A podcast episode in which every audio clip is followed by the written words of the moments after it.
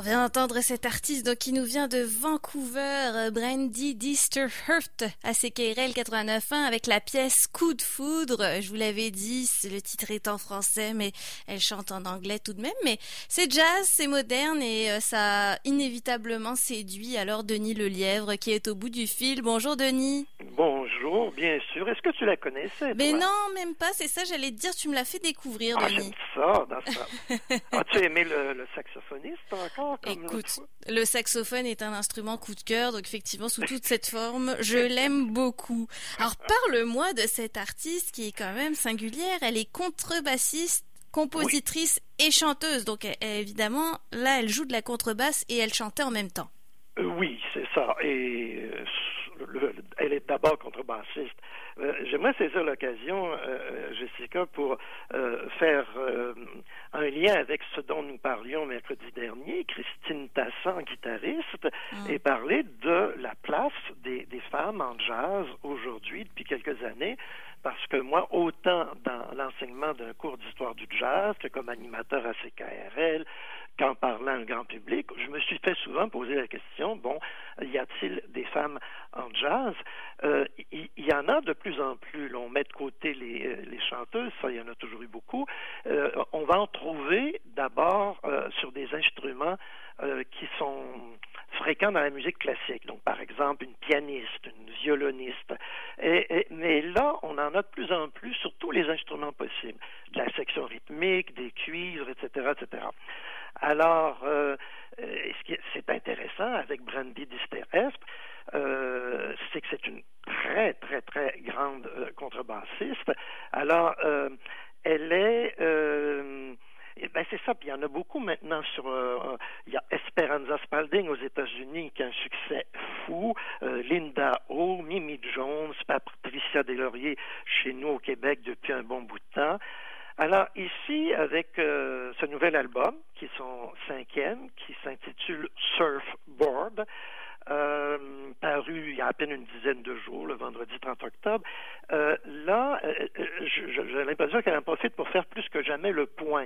Elle s'est toujours située dans une certaine tradition, ce qui veut dire entre autres le hard bop, style autour au tournant des années 60 très très près euh, de, de, de, de, grandes influences, euh, de musiciens qui sont devenus au fil des ans des mentors, littéralement, et là, à qui elle avait le goût de rendre hommage, et à des styles qui viennent, comme pour d'autres musiciens, parfois de voyage. Et, ce qui était euh, étonnant, c'est que euh, elle s'est déplacée très rapidement à Toronto, et là, euh, elle a été prise en charge ou saluée par nul autre que le grand, grand Oscar Peterson.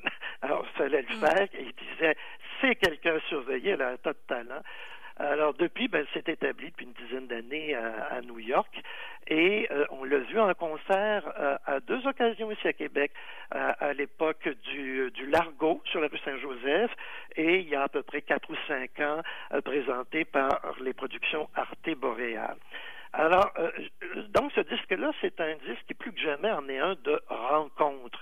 Euh, au pluriel. On part de l'origine du projet Surfboard.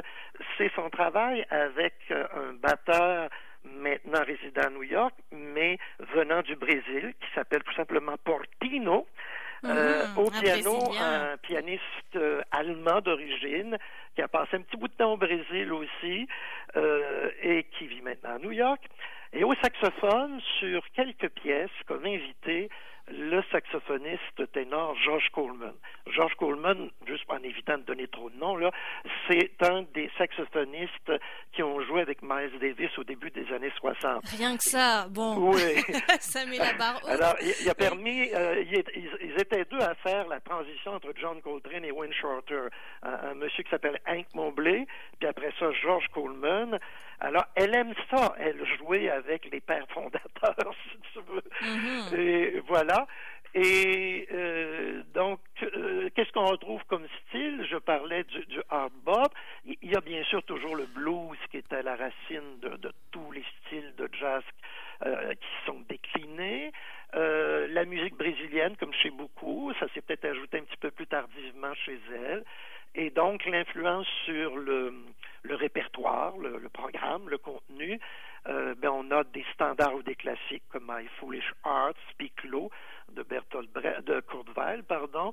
Il y a des pièces qui sont là comme en hommage à des maîtres de la contrebasse. Par exemple, Oscar Pettiford, euh, c'est un type de l'époque du bop, fin des années 40, début 50, et qui était un des premiers à jouer du cello, du, violoncelle. Elle va l'utiliser aussi sur le disque. Une pièce moins connue, de Pendulum at uh, Flacon's Lyre. Sam Jones, qui est un contrebassiste euh, qui est important vers la fin des années 50, une pièce moins connue, Dal Sasser. Euh, du côté de la bossa, on peut pas éviter euh, Antonio Carlos Jobim, encore là, c'est une pièce moins connue et qui est la pièce titre, Surfboard. Et elle en profite, puisqu'elle vit à New York depuis une dizaine d'années, de rendre hommage à la ville.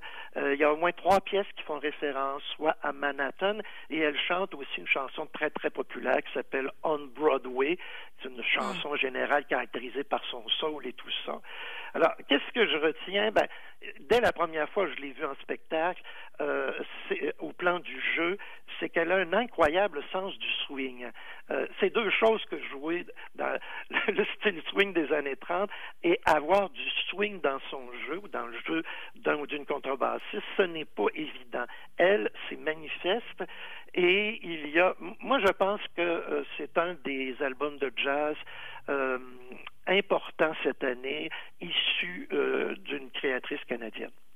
Et ça donne envie, puis ça a l'air assez éclectique là avec euh, les airs brésiliens dont tu parlais, euh, Denis. Euh, vraiment, j'ai l'impression que c'est du jazz qui, qui, qui, va être plus large que ce qu'on a entendu comme premier extrait. On était quand même dans une certaine tradition avec la pièce Coup de foudre, mais ça va plus loin alors sur l'album.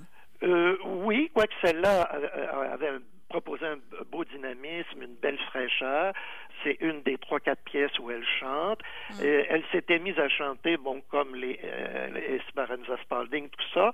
C'est un peu moins convaincant lors du deuxième concert, mais là on voit euh, qu'elle a pris de l'assurance, de la maturité euh, au plan du chant et que c'est très très très très très beau. Et puis, euh, ben oui, il y a la contribution, eh, il y a beaucoup de compositions de sa part et il y a la contribution de certains des musiciens, comme le percussionniste brésilien Portino, rend hommage à l'un des plus grands percussionnistes d'origine brésilienne, euh, grand ami de la ville de Québec parce était très présent il y a 35 ans ici, euh, qui s'appelle Nana, Nana Vasconcelos. Alors la pièce s'appelle Nana. Donc vous voyez, c'est comme un croisement, là, mais il faut pas s'attendre à, du free jazz ou à quelque chose d'électrique. Mm. Là. Euh, c'est vraiment l'instrumentation acoustique, mais je dirais par quatre musiciens de très haut niveau au calibre. Ça promet. Écoute, on va l'écouter plus attentivement, c'est certain, parce qu'on voit que les, extraits, ce ne sont que quelques facettes euh, de cet album. On vous le rappelle, ça s'intitule Surf, Surfboard et l'artiste s'appelle Brandy Disterhuft, si je le prononce bien.